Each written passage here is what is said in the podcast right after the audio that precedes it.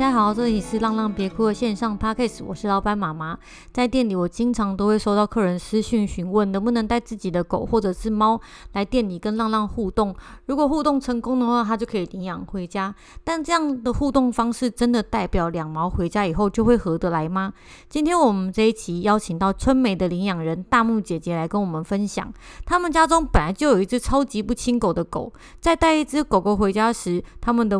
他们是如何磨合的过程呢？我们快来听听看吧。不过，我想先跟大木姐姐聊聊是怎么认识浪浪的呢？然后又是怎么样变成我们的领养人的呢？就是我当初呢，我妹在台南收容所抱抱回一只小狗，然后我一开始其实还是怕狗的人，然后就是从雅春回家之后，我们就会。开始关注，因为他是从收容所回来的嘛，所以我们就会开始关注一些流浪动物啊，然后收容所啊，还有一些送养的爱妈之类的。然后那时候我在台北念书，我就看到，就是应该是二零一五年的时候，然后浪浪刚好在。台北的金站那边开了一间咖啡厅，我就觉得很特别，因为很少，因为我通常我有看过，就是一些收容所的志工啊，或者是爱妈的志工，通常都是在那种很偏僻的地方。可是我们那时候是学生，就也没有什么交通工具可以到很那么远的地方去帮助这些流浪动物，所以我就特别注意到这间就是在市中心的送养的店。哎，你们是住台中，然后你妹在台南领养。然后你在台北念书这样子哦，所以你们那时候根本就都不在家里，是不是？就对，就是我们我们那时候，我我家在台中，但是我去台北读书，然后我妹大学是在台南读书，所以我们全部的人都不在家里。哦，那所以那只那雅春那个时候是跟跟你妹妹一起住在台南。对，一开始雅春是住在台南，他好像到七个月的时候，就是我那时候大四，然后有一点是为了小狗，然后也有一点是喜欢台中的天气，所以我大四其实是通勤，就是我就回家住，为了要常常可以看到小狗这样。你是说每天通勤从台中到台北上课吗？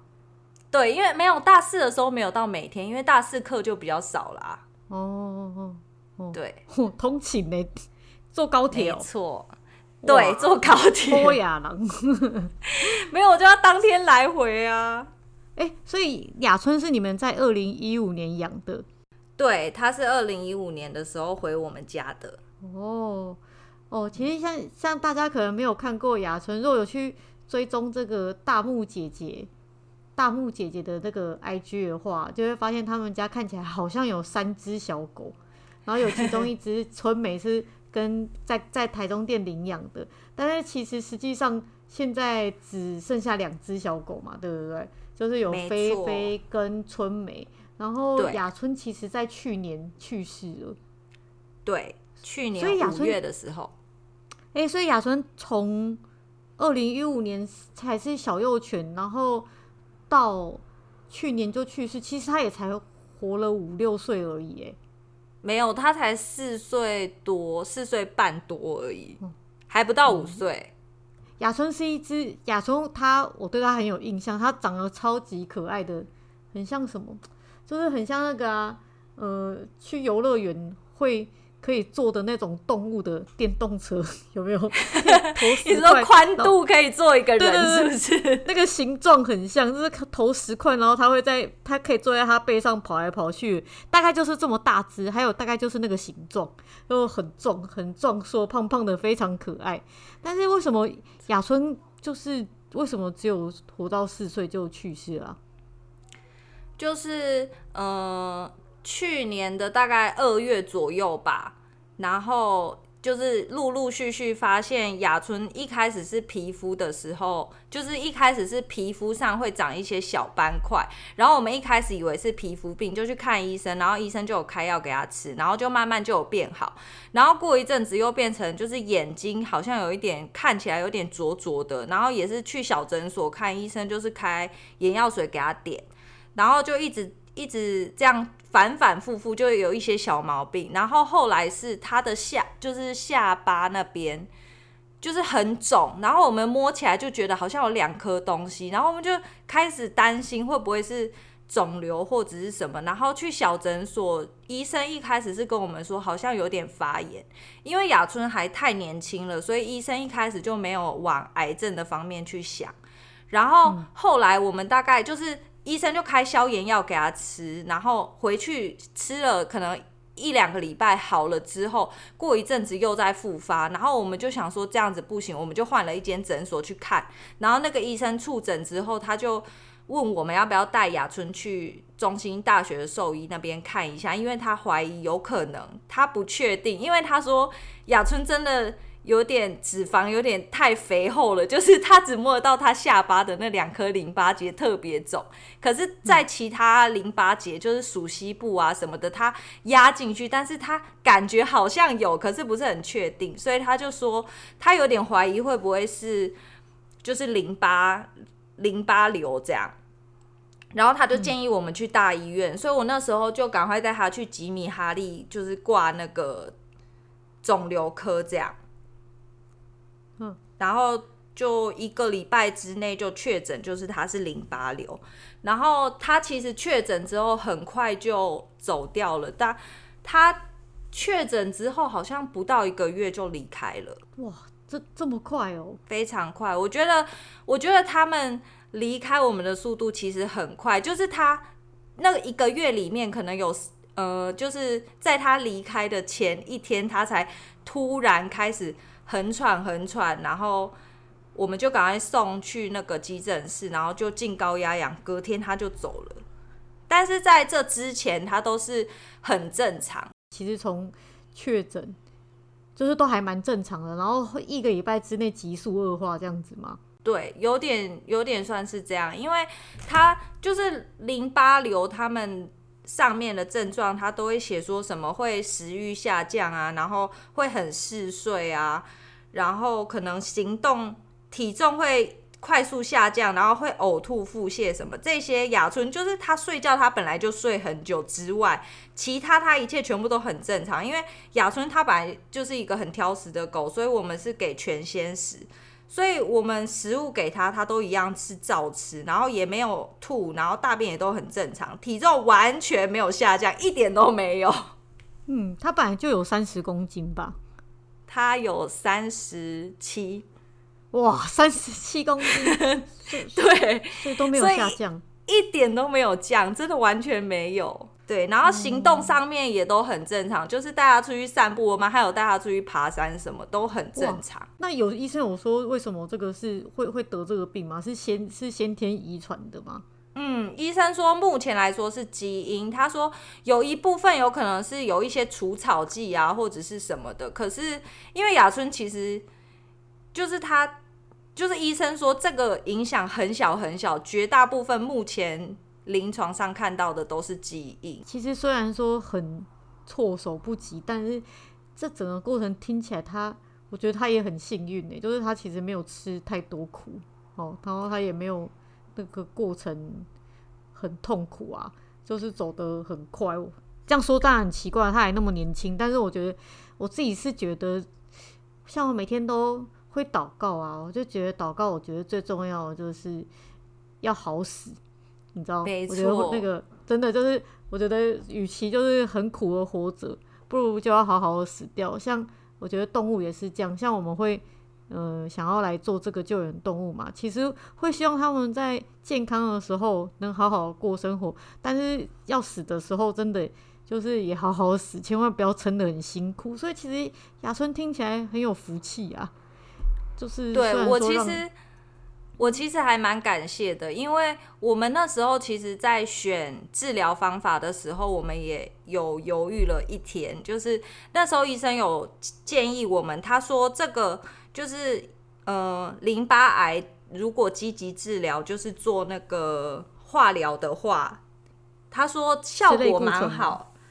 不是类固醇是走安宁了，呃化疗只有前半段是类固醇，然后后面他就会给一些其他的药，但是类固醇下去的话就是安宁治疗了，就是只是让它消炎，然后让它后面的路会很舒服的可以走，这样，嗯，对。可是他也有说，嗯，就是我们后来决定是给安宁治疗，因为。就像我自己也是希望，就是我不希望我自己走的时候会经历很多治疗的痛苦的过程，因为说真的，他他说化疗。你可以延长到一年的寿命，可是你要想想看，这里面有半年，你其实都要带你的动物每个礼拜固定的回去打针，然后打针完之后，就像人类一样，化疗你就会有呕吐啊，然后不舒服的那个过程，然后你就是每个礼拜要再经历一次，然后你做了半年的治疗之后，你只能再多活半年，或甚至你可能中间这不舒服的过程你撑不住，你就走掉。所以我自己是不希望我会经历这个过程。我觉得他最后的这段路，我希望他可以很，就是很舒服的，然后在家里躺着，就是像他平常生活一样这样离开。所以我后来是选择安宁，就是给类固醇。嗯嗯，对对，现在像像雅春姐姐啊，她就是呃对狗非常非常好，就是她真的是把狗，他们一家人，你们家是三个兄弟姐妹嘛，对不对？四个。四四个哦，有有一个长得很像，我可能搞错。就是他们家四个兄弟姐妹感情超级好的，应该都是二十几岁嘛，然后常常一起来店里啊，然后常常带着带着小狗一起到处到处玩，到处玩，然后还常常听说他们就是。诶，每天都牵着狗出门散步，然后狗不回家，他们也不回家，就一直看着狗，爱走到哪就走到哪，真的是对对小狗非非常非常好，吃的好，住的好。所以当雅春其实离开的时候啊，就是我们店里的人也很积极的，就是在 push，就是雅春姐姐赶快再养一只狗。对对，非常。对对对，然后那时候刚好店里面来了一只。小狗，后来他们雅春姐姐给它取名叫春梅，然后那只春梅就长得很像雅春小时候垂耳的小黄狗，然后我记得那个时候我们小佩就赶快把春梅的照片传给你看嘛，然后你好像当天就直接杀过来，你可以帮我叙述一下这段过程吗？就是我雅春离开之后，因为之前店里的店员就是。我因为我常常去，所以就有认识。然后店里的店员就马上打电话，他们是先传了照片给我，然后我好像一开始没有马上按开，然后他就马上打电话来，就说你快点来店里，快点来店里。然后就想说发生什么大事，然后他们就一直喊说雅春回来了，雅春回来了，你一定要来看这样。然后我就揪我弟跟我妹，我们就马上骑摩托车就去看，然后报道就。对，当天，而且那时候春梅好像只到店里，好像才几个小时而已吧，一一两个小时而已吧。对，就是什么都没有拍照，什么都没有，然后我就去了。对啊，然后他们就当天就填了申请书，然后马上就把它带回家。但是其实带回家这个过程有点艰辛，然后也是我们今天最想要请雅春姐姐分享的这一段，就是其实呃。雅春姐姐家还有另外一只狗叫菲菲，然后那只狗以前有跟雅春来过店里几次，但是两只狗都没有进来，因为他们家两只狗其实都呃不是很亲人，呃，而且菲菲是连狗都不亲嘛，对不对？所以那时候我记得我们在草地上玩，然后还有斑斑吐色的时候，我们是站得很远的，因为没错，其实其实超级不亲狗，所以其实他们在要养第二。但是他跟雅春跟菲菲的关系是好的吗？因为是从小开始一起养的吗？其实我觉得雅春跟菲菲的关系不算是真的很好，就是应该应该说他们井水不犯河水。因为其实养雅春跟菲菲的时候，我们都会。我们一开始抱着很一个很理想的状态，就是我们都看大家养两只狗，就是好像哎，两只狗在家都相安无事啊，所以你就会理所当然的觉得，而且我们那时候一开始养狗的观念都是觉得它很可爱，然后雅春是一只，它其实是一只非常非常稳定的狗，它。应该可以是陪伴犬或心灵抚慰犬吧，就是它基本上没有什么太太高的活动的需求，它大部分的时间就是在睡觉，然后就除了吃东西挑嘴一点，其实它真的很好按捺，就是你只要一天带它出去散步个两三次啊，它回家都可以睡一整天，而且完全不会跟你想要玩玩具或什么，所以我们那时候就觉得哇，这么稳定的狗，就是好像可以再养第二只。结果殊不知，菲菲回来之后，他超级好动，它是二十四小时的净量电池，就是你随时它只要让它看到球，它都可以一直疯狂的跟你玩。然后不管出去多久，它可能我们带它出去爬山，然后在车上大概睡个五分钟，它眼睛张开，你就觉得刚刚好像什么事情都没有发生。就他们两个是极度落差极度高的狗，所以那时候我记得我们每次出去散步也一定都是分开遛，因为雅春的速度跟菲菲的速度，就是菲菲可能可以来回走五趟，然后雅春才会到达菲菲走到的那个地方。速度然后 tempo 差太多了，对，tempo 真的差很多。然后呃，其实比较多的时间是。呃，应该算是菲菲在让着雅春，就是我们那时候其实没有对于狗狗第一只跟第二只进来的状况处理的很好，所以就变成可能菲菲会觉得有人类撑腰，所以它可以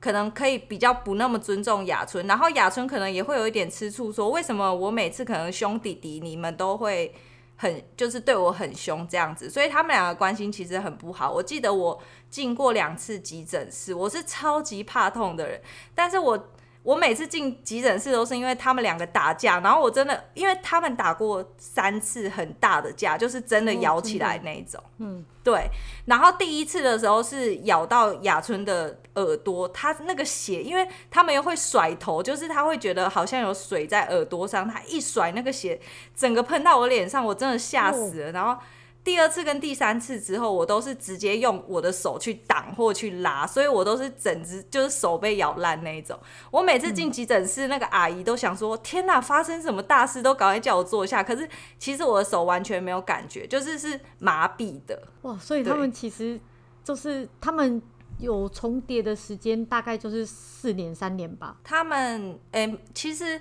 雅春七个月回我家的时候，菲菲两个月，他已经在家里哦。所以他们就是这几年这几年间相处其实是没有很好的。应该说他们平常是不太会打架，除非是雅春可能就是有弄到菲菲的玩具，因为菲菲对于食物的。就是他没有那么执着于食物，可是他非常执着于他的玩具。就是只要是弄到他的玩具就不行。可是其实雅春没有那么喜欢玩玩具，所以可能很偶尔，很很偶尔，就是雅春在睡觉的时候，玩具滚到他那里，然后菲菲硬要拿的时候，他才会生，他们才会打吵起来。那雅春在离开的时候，菲菲有什么感觉吗？我不确定他，就是因为我那时候其实有有看过一个资料，就是。他们说，狗狗其实不懂什么叫做离开，就是比如说，如果雅春离家出走了，他们可能不会知道。可是他们说，狗狗嗅得出死亡这件事情，所以那时候雅春去火化的整个过程，我是带着菲菲一起去看的，所以我觉得他应该知道雅春离开了，但是他并没有表现出什么难过啊什么的样子。他。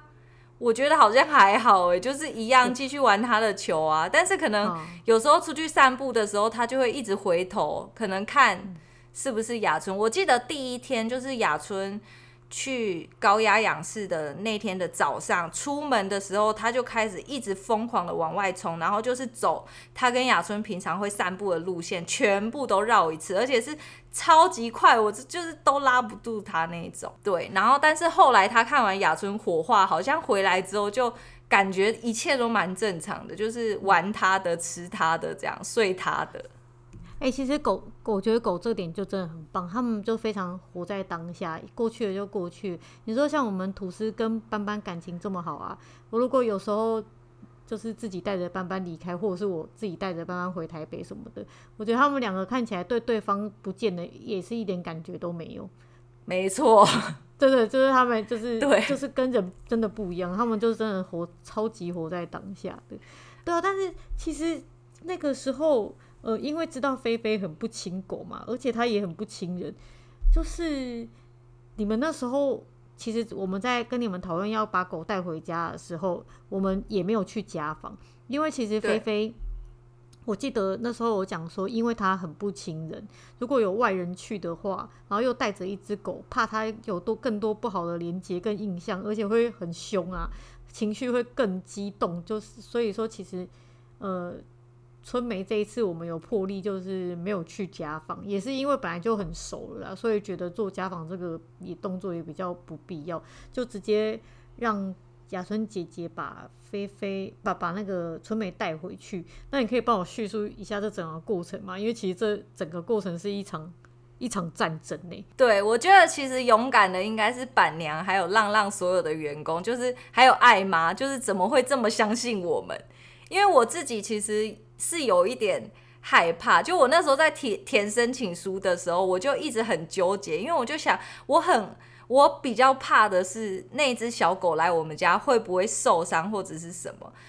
但是后来我考虑，我就是我有，因为而且我那时候我当天在店里，我真的有很认真的跟我妹他们讨论说，就是我们家菲菲的状况，因为其实雅春离开之后，我们有考虑过。就是我们应该会再养第二只，可是是时间的问题。就是我那时候雅春离开之后，嗯、也是很感谢疫情，就是让我有更多的时间，因为我的工作上就空出比较多空档，所以雅春离开之后，我就带菲菲去找训练行为训练师上课，就是希望可以改善它比较凶狗的这个问题。然后我们那时候本来是打算说，等菲菲的状况稳定一点之后再养第二只，可是后来就是就看到春梅，然后。有一点微微冲动，但是其实我有跟我妹他们讨论过，就是我有跟他们讨论说，菲菲的状况有可能，我不确定她有没有办法接受春梅，因为她其实除了雅春，就是还有另外一只是多福，就是我妹朋友的狗之外，就是原本她从小就一起玩到大的朋友之外，她基本上是其没有任何其他狗朋友。所以我那时候就跟我妹他们说，我们就是要做好一个心理准备，你们全部都愿意帮忙弄狗哦，就是我们做好心理准备，这两只狗就算永远都要隔离生活，就可能要睡在不同空间，然后遛狗都要分开遛，玩耍都要分开玩耍，所以就需要很多 extra 的人力的情况之下，你们都愿意帮忙照顾，我们才可以填这个申请书。所以我，我那时候还，我那天还在店里面就录影，就录我弟说他愿意帮忙遛狗啊，什么什么之类。然后就我弟跟我妹都录影之后，我才填那个申请书，就是才确定填下去。然后其实填的当下我也很害怕，就是会不会我真的没有办法 handle 这两只狗，因为我自己是完全没有办法接受，就是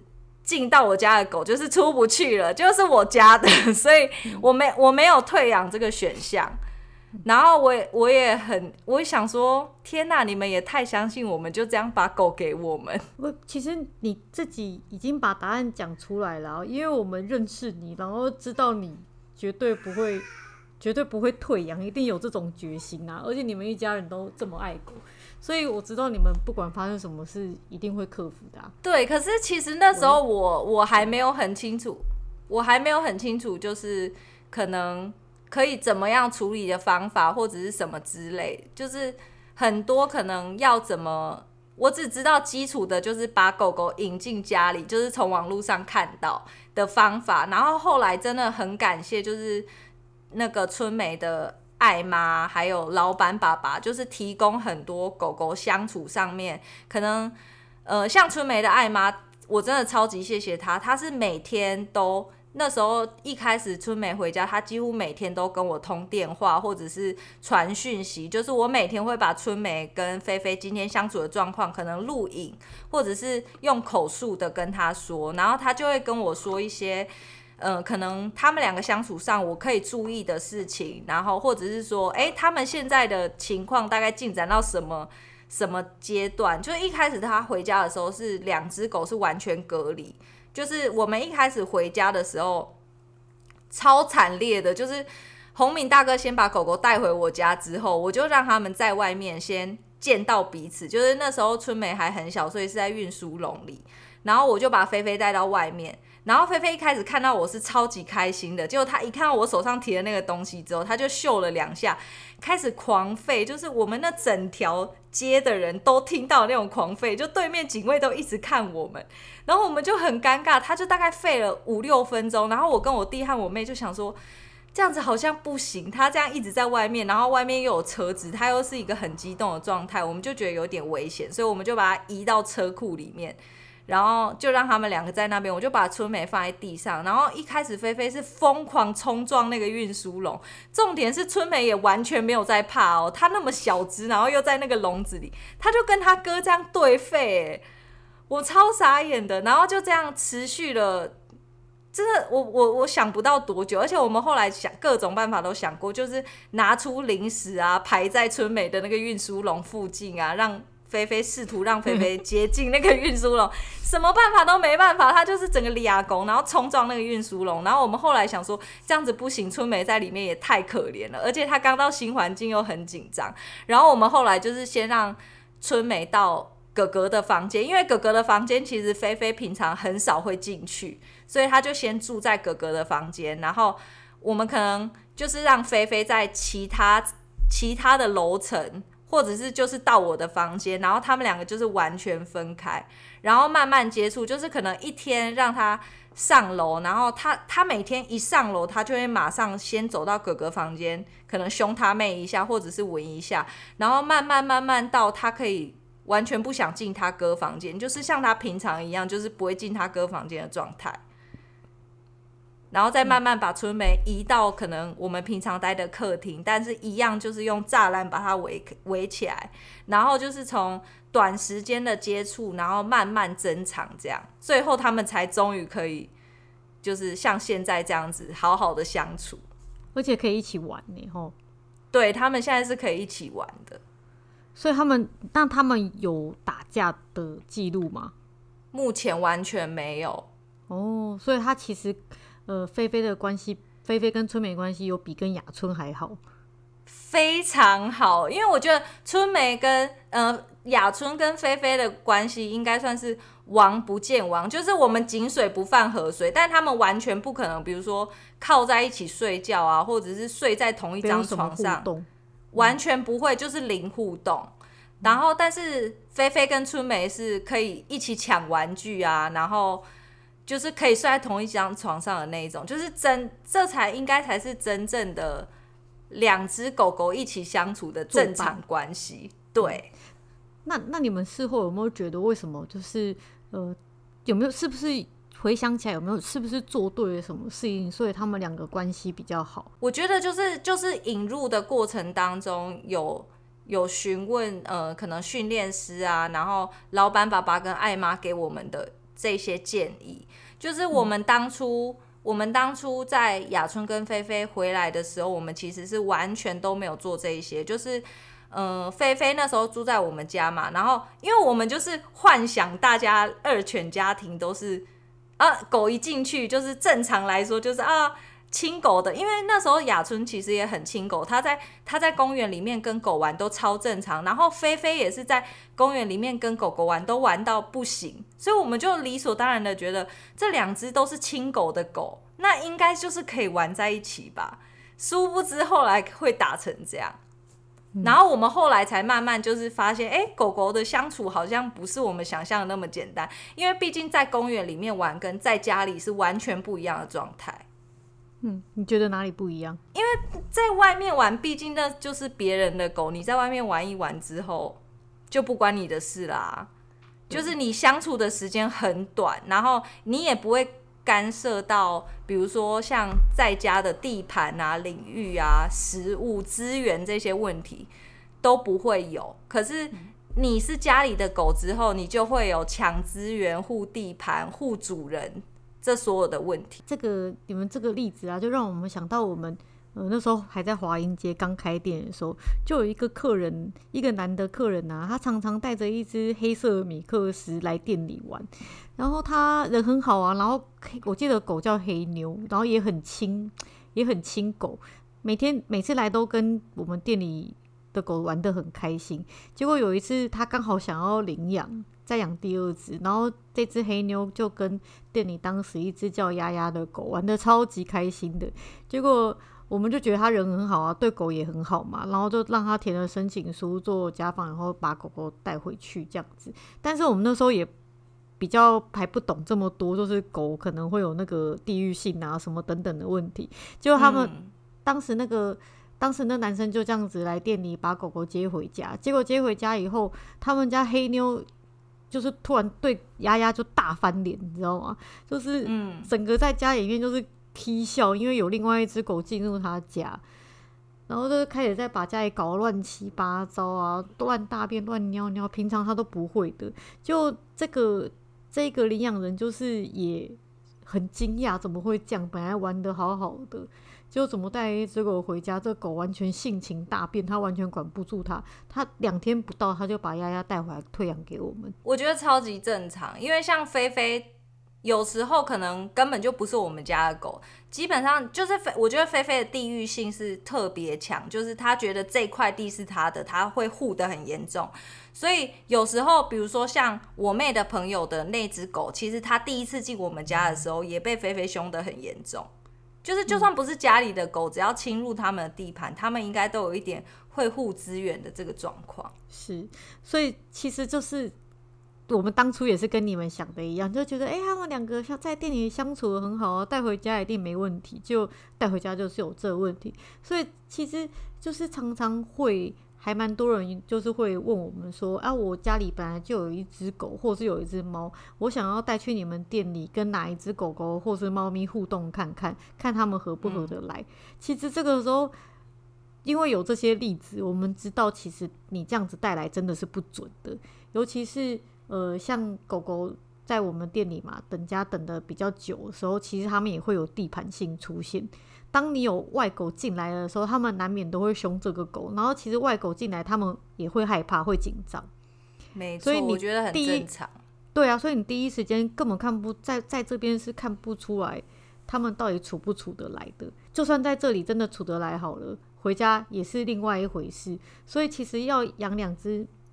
想要同时养两只动物的人啊，真的就是你要去了解动物的这个整个逻辑，并不是像我们这样，他们一定要像刚刚雅春姐姐分享的那样，他们需要有一个渐进式的认识的过程，然后主人要从旁协助，从旁引导，他们最后才会慢慢可以变成一家人。真的不要那么天真，觉得就是哎带来看看就是就就会知道。像呃还有就是你要很。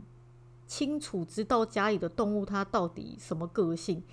比较重要。例如说，其实你本来就知道菲菲不亲狗嘛，对，对不对？然后呃，你可能想要领养的春梅，你们那时候挑春梅，我觉得也是比较正确的决定，因为当初春梅也才两个多月，还很对幼犬，没错，对它被它会被接受的程度会比。它会被成犬接受的程度会比较高。那我觉得最差最差的打算，你们其实也有设想到，就是如果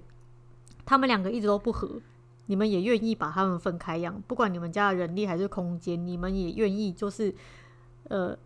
做了最坏打算，就算他们永远都不合，你们也可以分开养。那我觉得这个是要领养两只动物的人要有很正确的心态。像我们其实遇过好几次了，就是本来养一只嘛，后来嗯嗯，第二只进去了，第一只不高兴或者是不接受，结果他就呃退养，退养后面那一只。其实这对后面那只很不公平啊，他只是比较晚进入你家而已，为什么他就要被牺牲这样？没错，就是如果你没有办法做好像。雅春姐姐他们这样的心理准备，呃，就是如果真的他们都到最后想尽了一切办法，他们都合不来，你们就是分开养的话，那我是真的觉得不要再养第二只，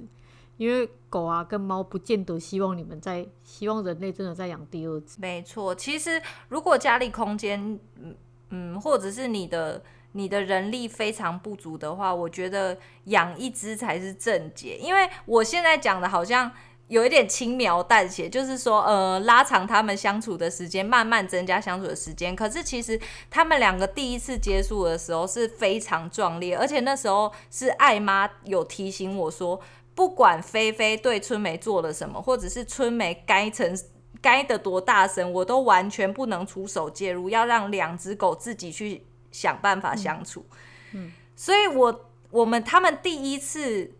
相处的那天，我们全家人都在，然后严阵以待，都在附近，因为我们就想说，万一真的有一个什么万一，我真的没办法坐以待毙。然后真的就是春梅一放下去之后，菲菲才轻轻碰了他一下，他整个该到就是整栋楼都听得到的那一种，超大声。然后就是那个场面，我觉得就是不，就算我们养过狗或看过雅春和菲菲打架，我们的心脏都。都觉得在淌血，真的很恐怖，就是很大声。然后，毕竟他们两个体型的差异啊，然后就是我觉得那是一个很漫长的过程。然后对狗当然有它的压力，但是我觉得人对人类的压力也很大，所以除非你要做好这个心理准备，你才可以领养，因为绝对不会很容易。就像人跟人的相处，有时候。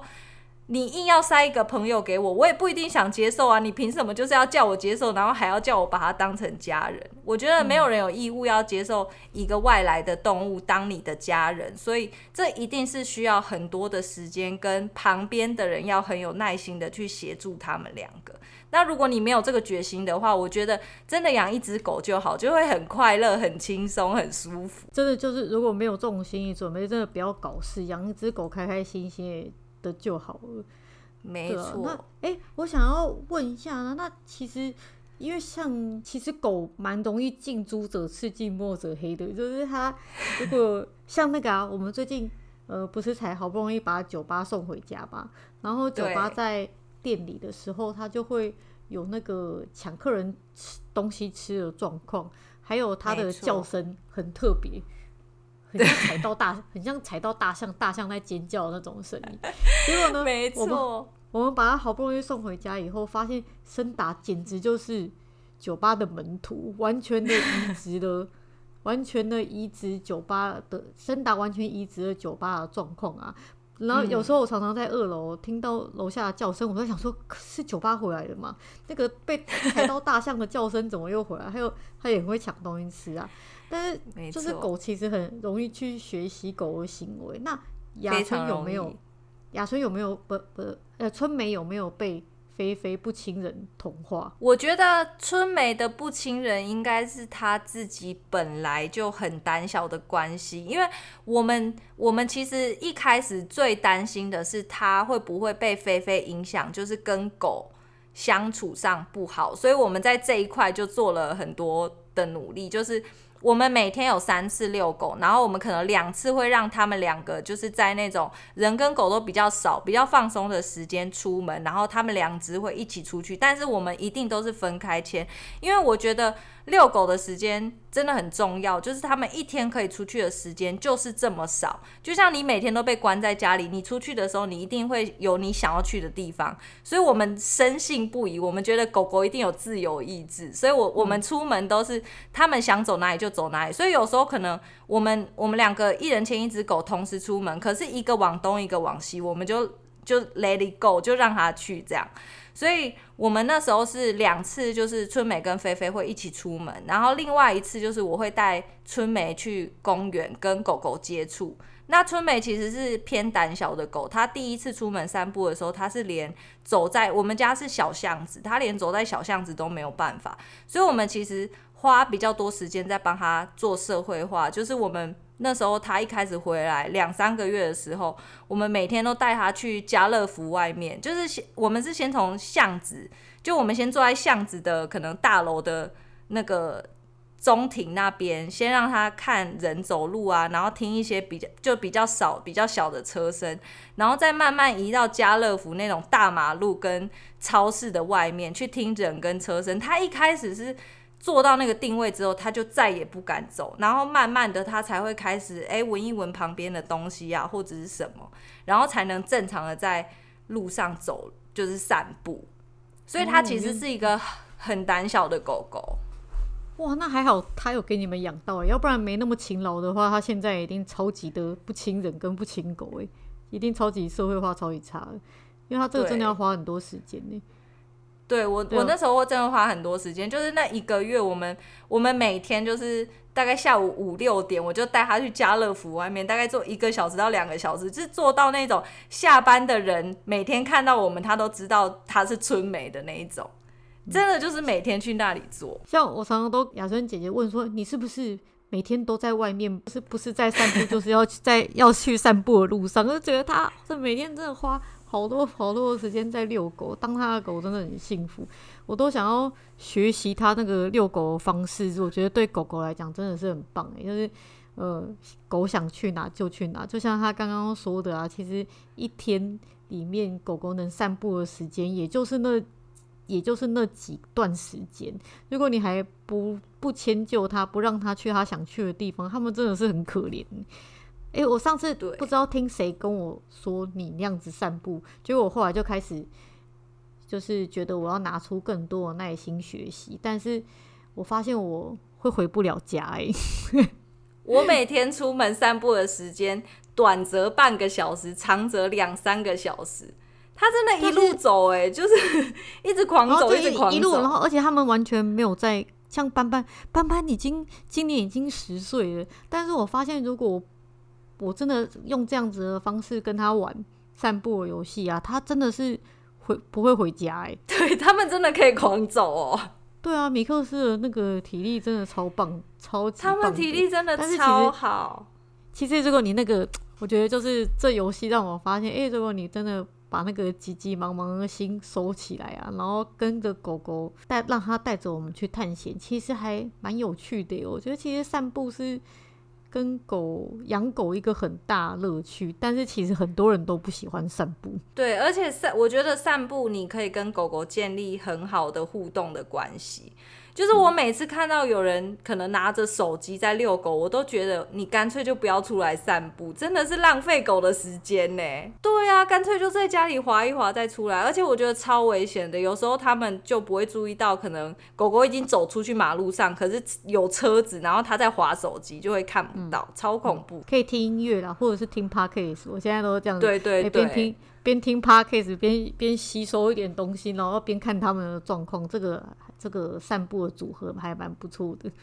对对对，可以听音乐。其实你们家的关系让我觉得很惊讶，就是常常有时候狗聚啊，或是来店里啊，你们都是兄弟姐妹。一起来，而且看起来真的超像朋友。你们年纪应该都很近吧？我跟我妹的年纪比较近，我们女生就是差两岁两岁，然后我跟我弟差八岁。其实我们一定也有吵架的时候，就是小时候一定常常吵，可是长大之后就会比较珍惜，因为长大可能大家都去别的地方读书，然后再回到台中的时候，你就会很珍惜大家可以凑在一起的时间，就会觉得。想要尽量，而且我觉得应该是我们家的人可能也都比较宅吧。哦，对啊，真的看起来都超爱家，而且整整个家里的人的小孩子们都就是你们四个小孩，感觉就是很以狗为中心在过生活。哎，怎么可以？对啊，大家你们家狗当你们家狗真的超幸福，就是两只狗，然后被这么被这么多人围绕着一起照顾，那感觉真的很棒。所以，我们我觉得我们那时候啊，那个你说我们很勇敢。就是怎么敢把狗送给你们？我在我们眼里看来，你们这种领养人简直就是太优秀了。这么以狗为中心过生活，而且家庭成员都这么爱狗，又这么多，通通二十几岁，轻年轻力壮的，很都很能照顾狗。结果也果不其然，狗就是过得很很爽嘛。没有，我真的，我那时候真的春美刚回家的时候，我每天都好焦虑哦。我是一个非常 relax 的人，但是我那一阵子真的超焦虑，我每天都在。想说怎么办？他们两个万一这打起来，到底要怎么办呢、啊？甲春跟菲菲还不是打你们，还不是就最差也就那样了吧？我跟你讲，每次打我妈真的都气到，就是她看到我被咬烂的时候，她都想说不行，再一次这只狗真的就是得出去，然后每次都没有。我都觉得狗好像比较像我妈的女儿。你你是说再一次就得出去，是你出去还是狗出去，还是狗出去？哎、欸，我妈真的有说过，我妈有说过，再养一只狗就是一个人就要出去。结果他现在爱春美爱到不行，每天早上上来都，我们家妹妹呢？我们家妹妹呢？每天早上都先上来问候春美，根本就没有把我们放在眼里。狗比狗比较可爱啊，狗比你们可爱多了，对不对？超偏心。所以有没有什么话想要对养两只狗的人说呢？或者养个养两只动物的人说，我觉得要准备养两只动物，真的需要很大很大的决心。就是你要想好，呃，会有各种状况会发生，而且要一定要做好最坏的打算。因为我觉得真的没有任何一个人有义务要接纳一个陌生的人进入这个家庭，所以你要先拥有那个包容心理，你你才能。要求动物去接纳一个新的个体的那个包容心，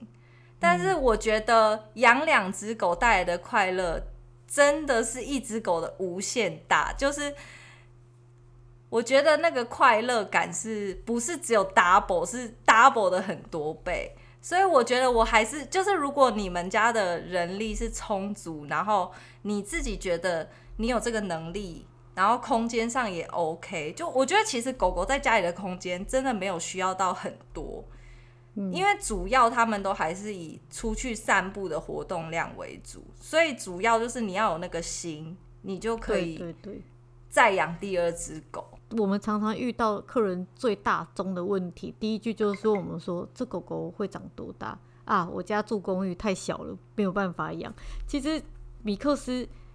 我觉得狗真的在家里没有很需要很大的空间，它们真的占不大的空间呢。对啊，你说你们家春梅还很年轻，她在家里面会跑来跑去的吗？真的很少。就是你如果带它出去玩到够累。就是它，像我们现在一天出去运动三次，就是通常都出去运动三次，可能有时候还会去爬山。它回家真的是狂睡，有时候我晚上要再拖它出去散步一次，它都不想去，哎，他就是一直狂睡，在家都在睡觉啊，所以就一张床给他就很够了。像像我们不是在现在目前就住在台中店，就是一个五平的房间嘛。说真的，我们呃这样子也住了三四年，本来还有拍拍。像我们三只狗、两只猫挤在一个房间，说真的都够诶。因为狗狗在家里面大部分的时间都在睡觉，狗一天睡眠的时间要十六个到十八个小时，它们真的大部分都在睡觉。我们这次被逼的一定要弄一个新家，是因为生了小孩，小孩真的就比狗需要空间很多。对，小孩需要一间自己的房间。对，然后小孩也需要空间，像他现在学走啊。我们现在住在这个房间那么小，就延迟了它走走路的速度，因为它根本没有空间可以走。但是狗就是一样躺在床上，这样看着它在耍宝，这样。那狗，所以真的不要再问我说狗会长多大，因为你们家太小不能养。其实这都我觉得根本就借口，因为狗真的没错。对啊，狗就是不想要养这么大狗，就说不想养这么大狗，但是不要跟跟我说你。你是因为空间不够，因为真的，我觉得应该是不想散步那么多次 的人才会不想养大狗，因为通常体型大的狗比较需要更大的活动量吧？不是，但是其实说真的，这观念也是不对，因为小狗也需要散步，就算是那种玩具贵宾，它都需要散步。那对，我觉得为什么为什么以前人家说小狗不用散不用散步没关系？因为小狗的破坏力小。嗯，它可能只会咬一些小东西，或者是撕一些小纸片，就是它不会伴随来那种你不带它散步，它把你家拆了的那种烦恼。没错，没错。但是其实，其实站在那个人道立场，就是狗，不管是大狗小狗，它们都需要散步，因为就像刚刚，可是可是没有哎、欸，我觉得我觉得春梅春梅两个月的时候。它也是很需要散步，因为你看他体型那么小，但他就拆了一个沙发。我们要先讲，其实散步不是为了要让他们不拆家，而是我们人也本来都需要每天出去透透气。对，他本来就需要这个活动。对，然后他也需要嗅嗅闻啊，然后做一点比较丰富丰富化的事，而不是生活这么单一。所以没错，其实。然后，但是散步它的附加价值是它可以在家里面更稳定，不会拆家。对，对，但是撇除这些东西不讲，就就算小狗的破坏力不强，它们也是去该出去散步。像我们就其实遇过好多那个申请人啊，他们原本是养小型犬的，然后愿意给大型、愿意给中型犬机会，然后来领养，但是他们都会跟我们说他们没有散步习惯。但我们最近。我有没有跟你讲？我们最近还遇到一个，他家里本来就有养两只米克斯哦，然后他想要来领养那个台北店的芬达，然后芬达是一只很亲狗，嗯、但是不太亲人的人，我们就在想说，哇，这个人本来就养米克斯诶，然后还有养两只，那对于芬达来讲是很好的，因为又有狗可以作伴嘛。但我们就在跟他电访的过程，就发现他其实没有在遛狗的。他一个礼拜只带狗出去一次，哈，只带出去一次哦。而且我们就刚刚说，可是我们有就是有规定，每天至少一定要遛两次的狗。我觉得这个对狗来讲是很基本的需求。他就回我们，他就很讶异的回我们说：“现代人真的有办法一个礼拜每天都在遛狗吗？”我觉得真的，你你真的要遛狗，真的随便都挤得出时间。早上上班之前出去一次，下班出出去一次，就至少就有两次啦。真怎么可能没有？这个我那天还，我那天我们在遛狗的时候，我还有在跟老板爸爸讨论。我也在想说，怎么可能会没有？因为一一个人也不可能一天二十四小时满满的都在工作啊。对呀、啊，这真的是要。要不要，或者是有没有新的问题而已。就是你就算，你就算挤出十五分钟，也一定可以的吧？对不对？对，而且其其实什么的，没错，其实出去散步的时间十五到二十分钟，基本就已经很够了。其实我们在审核过程，就是因为还是发现很多人其实养狗是没有遛狗习惯的。这个真的好可怕哦！对啊，我们而且我我也有一个疑问，就是我很常看到那个就是在写写就是询问的那个人里面，都会很纠结于狗狗不要呃狗狗要亲人。可是我不懂为什么狗狗要亲人，我超喜欢不亲人的狗，因为像春梅它就没有很亲人，可是它就眼里只有我啊。亲人的狗就是它跟你互动，它就也会跟别人互动啊。对啊，就狼狼后哎，就出去大家都可以摸到，很没有成就感。像春梅就是非常难摸到。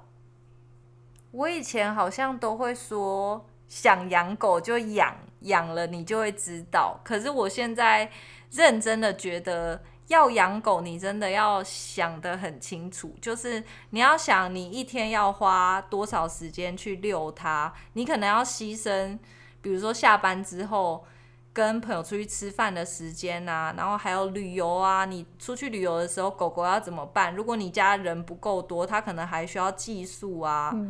但像你看，像我们家的狗，完全就是。不亲人也不亲狗，就是寄宿这个选项。反正真的养狗会有很多问题，可是我觉得它带给你的快乐一定超过，一定可以让你克服这些问题。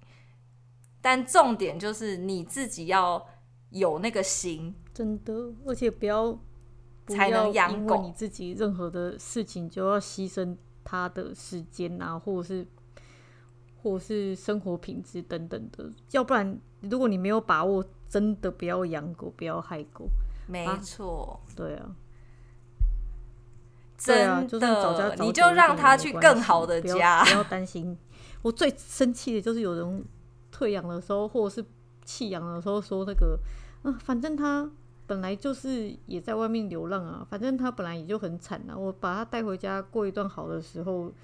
就是也没什么不好的，一副还很。施恩惠给给给狗狗的样子，这真的是听得很生气。我觉得家犬被丢出去才是最可怜，就是原本就在路上流浪的狗，可能基本它本来就有在路上生存的能力。可是家犬被丢出去真的很可怕，就是他们也不会看车子，然后也不会自己找食物，什么都不会。他们在外面真的就是